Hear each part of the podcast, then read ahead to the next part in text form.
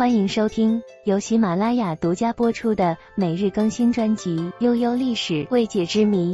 关注订阅不迷路，给您一份温暖的陪伴，满足您奇奇怪怪的好奇心。曾经草原上的霸主匈奴人去哪儿了呢？除了蒙古和女真，匈奴可是跟中原文明打得最久，也是最凶的。秦始皇修的万里长城，就是为了防他们。我们从战国打到秦汉，十六国时期，匈奴人甚至一度在汉地建立政权，但后来他们却突然消失在了历史的长河中。我们有五十六个民族，这其中并没有匈奴。在西方五世纪时，那个横扫欧洲、令人闻风丧胆的上帝之鞭匈奴王阿提拉，是不是从亚洲迁过去的匈奴后裔呢？今天的匈牙利人又是不是匈奴人的后代呢？首先，匈奴人是谁？从夏商以来，华夏文明的北方就陆续出现过如鬼方、荀彧、鲜允、戎、狄等草原部族。其中，鲜允又叫犬戎，在周幽王烽火戏诸侯的故事里，他设置烽火台就是为了防犬戎。而匈奴族就是在这样的环境下慢慢发展壮大的，在不断吸收和融合了其他部族后，最终形成了一个全新的民族。当然，还有一种说法是，匈奴人是夏朝人的一支。司马迁在《史记》中就持此种观点。现代也有很多学者认同这种说法。不过，从现代人类学的研究结果看，匈奴人属于北亚型蒙古人种，而我们属于华北型。说的再直白点儿，匈奴和汉人没有任何血缘关系，也就不可能是什么夏朝人的后裔了。匈奴一词最早出现在《战国策》的一个故事中，大概是讲秦国叛将樊无期跑到了燕国，燕国的太傅举武怕秦国怪罪，就建议太子丹。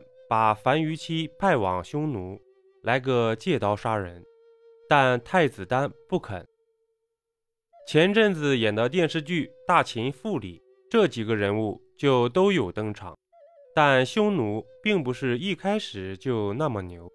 根据《史记》的记载，赵国的李牧就曾大破匈奴十余万骑，秦国的蒙恬更是打得匈奴不敢南下而牧马。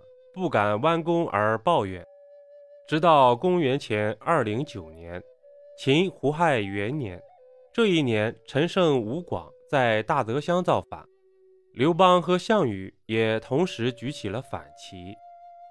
在北方的草原上，匈奴人默毒杀死了自己的父亲自立，随后他四处征战，陆续将东胡、月支、丁零、乌孙等部落。纳入到自己的势力范围，人口和兵力都大大增强，不但统一了蒙古高原，势力更是扩展到了西域一带，把匈奴建成了中国北方的第一个奴隶制游牧帝国。此后，匈奴不断向南侵扰，给刚刚建立的汉朝造成了莫大的威胁。公元前两百年，还差点把刘邦围死在白登山上。此后，汉朝也不得不通过和亲和赠送财物的方式来稳定边疆，直到汉武帝时期，汉军才一改手势，在卫青和霍去病的带领下，一举荡平漠北。从此，匈奴势颓，再也没有机会恢复到巅峰时期的状态。但和很多人的认知不同，被汉武帝击败后的匈奴。并没有就此消失，还是很强大。在卫青、霍去病之后，武帝一朝对匈作战也时有惨败。真正让匈奴走向崩溃的，还是之后的事。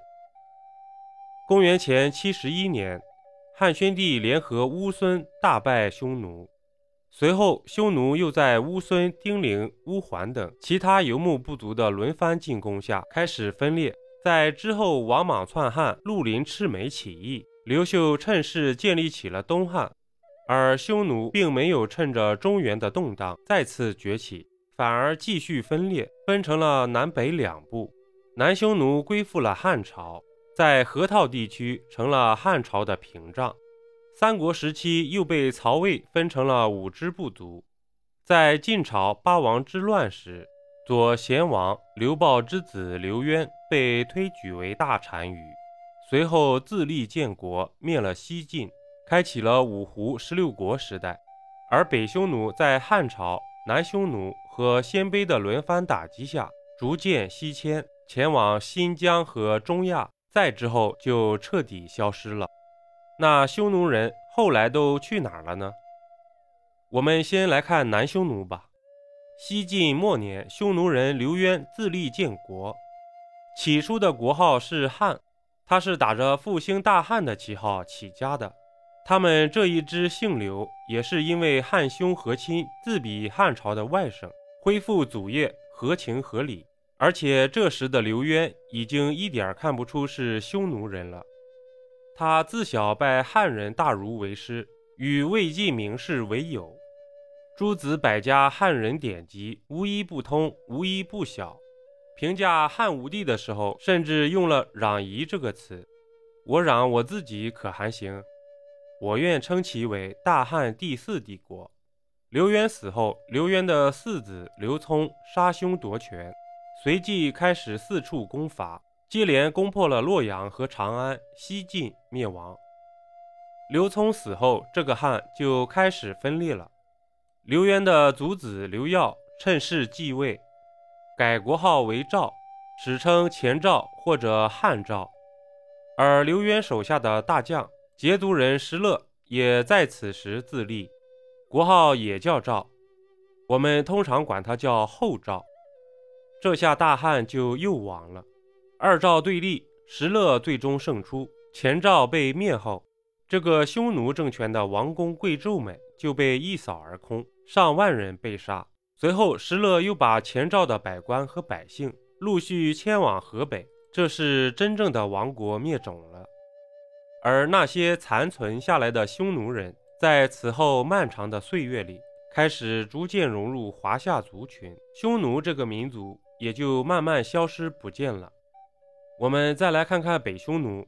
公元八十九年，汉和帝刘肇刚一继位，就对北匈奴发动了连续三年的歼灭攻势，将盘踞在今天位于我国新疆东北部、内蒙古以及蒙古国境内的北匈奴势力彻底扫灭。北匈奴只好向西逃窜。根据《汉书·西域传》的记载。此时的北匈奴跑到了乌孙部族的附近，即今天的伊犁河上游一带。再之后，北匈奴单于带着精壮人口继续西迁，来到了康居。根据《史记》和《汉书》的描述，康居的位置大概在今天中亚的哈萨克斯坦东南部。到康居之后，中文的史书中就再也没有出现过关于他们的记载。而留在乌孙附近的那部分匈奴人，经过了数代与南北朝时，在乌孙故地建立起了月盘国。原来的乌孙人呢，因为不堪忍受新崛起的柔然人的侵扰，被迫搬走。这个柔然人就是电影《花木兰》里和花木兰打的那些人。而月盘国自魏书和北史之后，也再无史书记载。很可能也是因为柔然人的侵扰而西迁了。这支西迁的匈奴部族真的就此消失了吗？几百年后突然出现的欧洲大陆的那支叫匈人的神秘部落，是否就是继续西迁的匈奴人呢？令整个欧洲都闻风丧胆的上帝之鞭阿提拉，是否就是默毒单于的后代呢？而今天的匈牙利人又是不是匈奴人的后裔呢？本集播讲完毕，点个关注，订阅一下哦，下集我们不见不散。